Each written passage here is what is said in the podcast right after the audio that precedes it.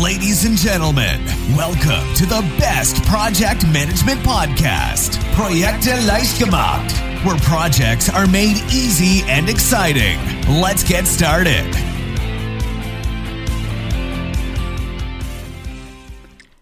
Hallo, hallo, hier ist Andrea vom Projekte Leichtgemacht Podcast. Heute mit einer schönen Methode, die uns übrigens von einer Leserin empfohlen wurde und die ich so spannend fand, dass sie zu einem Blogartikel geworden ist und jetzt auch eben zu einer Podcast-Episode. Sehr praktisch nennt sich der In-Out-Rahmen. Was ist das? Ja, es ist eine sehr schöne Methode, um den Projektumfang sinnvoll zu definieren und auch sehr grafisch schön darzustellen. Denn, was passiert ganz oft, es gibt Missverständnisse in Projekten. Ne? Die sind einfach, die stehen auf der Tagesordnung, wie immer, wenn Menschen gemeinsam arbeiten. Das passiert einfach. Was ist eine Hauptursache für Konflikte im Projekt? Ja, ein Beteiligter hat Erwartungen an ein Projekt, die für den anderen aber nicht sichtbar sind.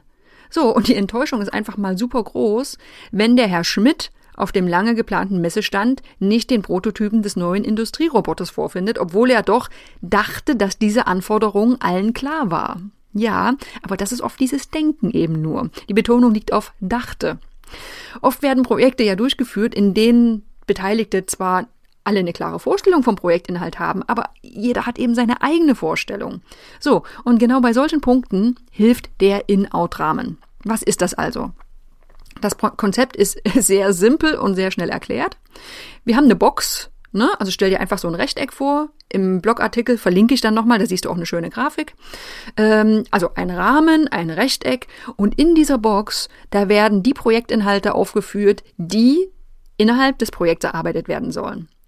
Alles, was nicht dazugehört, ne? also was irgendwie außerhalb äh, noch stattfinden kann, das gehört nicht zum betrachteten Projekt. So, und jetzt stell dir vor einfach, du hast einen Bilderrahmen, der hängt an der Wand und in diesem Bild, ähm, da werden alle Dinge aufgeführt, die eben dazugehören. Was sind die Ziele, was sind Anforderungen, was sind Aufgaben, was sind Lieferobjekte. Alles, was draußen ist, das gehört nicht dazu. Jetzt hast du vielleicht schon die Frage, was ist mit Punkten, die genau auf dem Rahmen, auf der Linie liegen? Ja, das sind eben Streitpunkte. Also Punkte, die weder drinnen im Rahmen noch draußen sind. So, und das ist ganz, ganz natürlich, ganz typisch für frühe Projektphasen besonders. Da gibt es oft eine gewisse Unklarheit, was denn genau in das Projekt wirklich rein soll. Oder was eben später bearbeitet werden soll. Und das Schöne ist, dass mit diesem In-Out-Rahmen solche Themen sichtbar gemacht werden. Ne? Und bis zur Unterzeichnung des Projektauftrags kann sowas dann nochmal geklärt werden. Und das ist eine super Sache. Vorteile des In-Out-Rahmens.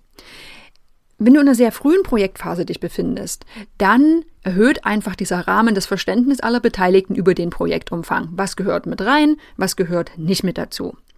Damit können auch Unklarheiten und Missverständnisse gut vermieden werden. Wenn du das schon früh geklärt hast, dann werden auch Konflikte oder zumindest die Wahrscheinlichkeit für Konflikte während der Projektlaufzeit, die sinkt, weil eben diese unausgesprochenen Erwartungen nicht mehr in dem Maße da sind. Man kann es vielleicht nicht immer ganz ausschließen, aber der In-Out-Rahmen kann zumindest dabei helfen, dass diese Konflikte nicht auftreten. Einfach diese Themenbereiche abzugrenzen, das fällt vielen Mitarbeitern oder auch Projektmanagern oder Auftraggebern oft leichter, als jetzt sorgfältig ausformulierte Ziele und Nichtziele zu hinterlegen. Also das ist vielleicht ein bisschen ein Mindset-Thema, aber Manchmal ist es so eine simple Sache, wie ich male einen Rahmen und schreibe was rein und ich schreibe was raus, als wenn wir jetzt sagen, wir machen jetzt mal eine ausführliche Zielanalyse und definieren nicht Ziele. Ne, das kann manchmal schon so, ein, so eine kleine Abwehrreaktion hervorrufen. Ja, und noch ein Vorteil, das ist schon so simpel, die Methode ist einfach sehr leicht und ohne Vorbereitung anwendbar. Rechteck zeichnen, Dinge reinschreiben, Dinge rausschreiben. Simpel. Nachteile wollen wir ja nicht außen vor lassen, es sind aber wirklich wenige. Bei großen Projekten, da kann der Rahmen natürlich schnell unübersichtlich werden. Ne? Also es geht jetzt nicht drum, eine ganze Bürowand mit eine, als einen Rahmen anzusehen und wir schreiben jedes einzelne Ziel, jede einzelne Anforderung da rein. Es ist wirklich ein Tool, ein einfaches Werkzeug, um so einen groben Überblick zu bekommen. Wenn jetzt in diesem In-Out-Rahmen, das ist ein weiterer Nachteil, Lieferobjekte, Prozesse und Ziele zu stark gemischt werden, dann kann die Auswertung erschwert werden. Denn was soll da rein? Ähm, ein Lieferobjekt und eine Aufgabe und sowas. Das muss dann irgendwie am Ende auseinandergedröselt werden.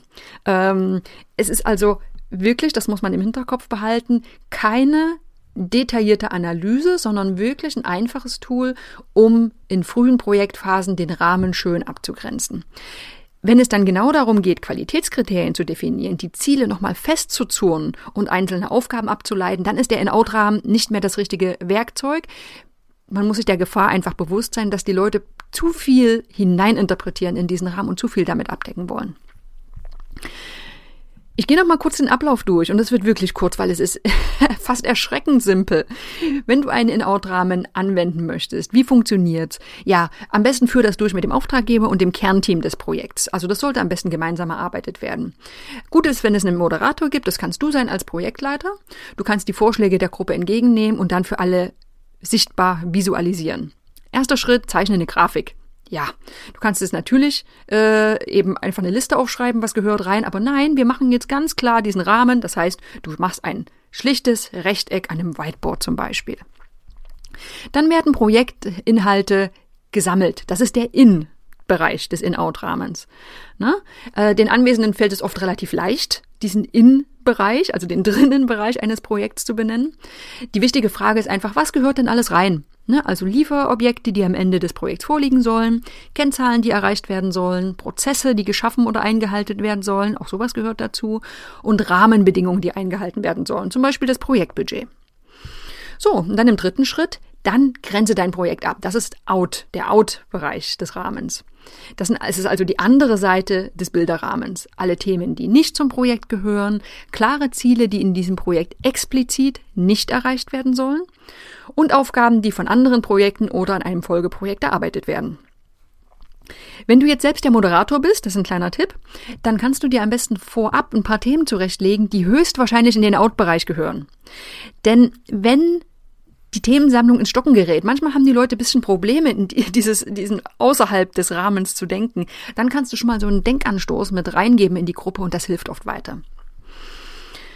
Ja, wir haben vorhin schon mal über diese, diese Streitpunkte gesprochen. Also was ist denn mit Dingen, die nicht so ganz eindeutig sind? Ähm, es gibt oft so dass Dinge automatisch auf den Linien landen, also Streitpunkte, äh, wo nicht ganz klar ist, sind sie denn drin im Projekt oder draußen. Wenn das aber bei dir nicht der Fall ist, wenn also es nur Dinge gibt, die drin oder draußen sind, dann ist es ein Indiz dafür, dass es keine strittigen Themen gibt. Oder du kannst nochmal gezielt nachfragen. Haben wir vielleicht irgendwelche Punkte, wo wir uns nicht ganz sicher sind? Wenn du Themen auf den Linien hast, also diese Streitpunkte, dann hebe das nochmal für alle hervor, dass es noch eine Klärung geben muss. Also das ist ja ein gutes Potenzial für spätere Missverständnisse und Konflikte. Und wenn diese Klärung definiert wird, dann benenne auch gleich einen Termin und einen Verantwortlichen. Also wer sorgt dafür, dass das eben noch geklärt wird. In der Regel sind das in solchen frühen Projektphasen, bist das du als Projektleiter und auch der Auftraggeber, die sich darüber klar werden müssen. Wie bei jeder Methode, der letzte Schritt muss immer eine Art von Auswertung sein und Ableitung der nächsten Schritte. Ne? Also wenn du nur den Rahmen erstellst, äh, dann reicht das nicht aus. Damit wirst du, wirst du einfach nicht dein Projekt wirklich voranbringen. Die Ergebnisse, die müssen dann noch geordnet werden und die müssen verfeinert werden. So, was machst du also? Der erarbeitete Projektumfang, also das In, das was drinnen steht, das bildet die Basis für den Projektauftrag. Lieferobjekte und Anforderungen und bereits formulierte Ziele werden in der Regel dann in der Zieldefinition oder Zielanalyse separat dann nochmal verfeinert. Rahmenbedingungen, also Dinge, die draußen stehen im Rahmen, die können in der Umfeldanalyse eine Rolle spielen. Aktivitäten und Aufgaben, die im Rahmen drin stehen, die landen je nach Projekt im Projektstrukturplan oder vielleicht auch noch in der Zieldefinition. Ganz wichtig nochmal, strittige Punkte, die dir auf der Linie liegen, die sollten noch vor Erarbeitung des Projektauftrags geklärt werden, ansonsten kann der nicht richtig eindeutig werden. Und Out-Themen, also Dinge, die draußen sind, die sollten im Rahmen der Zieldefinition explizit als Nicht-Ziel formuliert werden. Und das war's auch schon. Also, wichtig, wir haben also hier eine Methode, die eine schöne Basis ist für viele, viele andere Methoden, die die, die Ergebnisse dann noch weiter verfeinern. Und ich verlinke auch nochmal auf diese Untermethoden in den Shownotes dieser Episode. Zusammengefasst, dieser In-Out-Rahmen ist wirklich eine schöne, einfache Methode, um in der frühen Projektphase im Team den Projektumfang zu bestimmen. Es macht einfach sehr schön sichtbar. Ne? Also alle sehen nochmal, was gehört dazu, was gehört nicht dazu. Alle Schritte, die sollten während einer frühen Phase des Projekts, also der Projektinitiierung, ja sowieso durchgeführt werden. Und die können aber mit diesem Rahmenmodell nochmal klar auf den Punkt gebracht werden. Ja, und das Ergebnis, habe ich gerade schon gesagt, das dient als Basis für weitere Methoden und ist damit einfach ein schöner, einfacher, übersichtlicher Einstieg ins Projekt. So, das war der In-Out-Rahmen. Ich hoffe, das bringt dich weiter. Das ist eine schöne Inspiration für dein eigenes nächstes Projekt. Schau gerne nochmal auf der Website vorbei. Da siehst du auch eine Grafik, wie das aussehen kann, auch wenn es jetzt nicht sonderlich komplex ist. Ich äh, beende diese Episode gern heute, freue mich, wenn wir uns nächste Woche wieder hören und verabschiede mich. Bis dahin. This podcast is presented by ITTP, Virtual Education for Professionals. Learn all about project management, online, flexible, and of course, 100% auf Deutsch.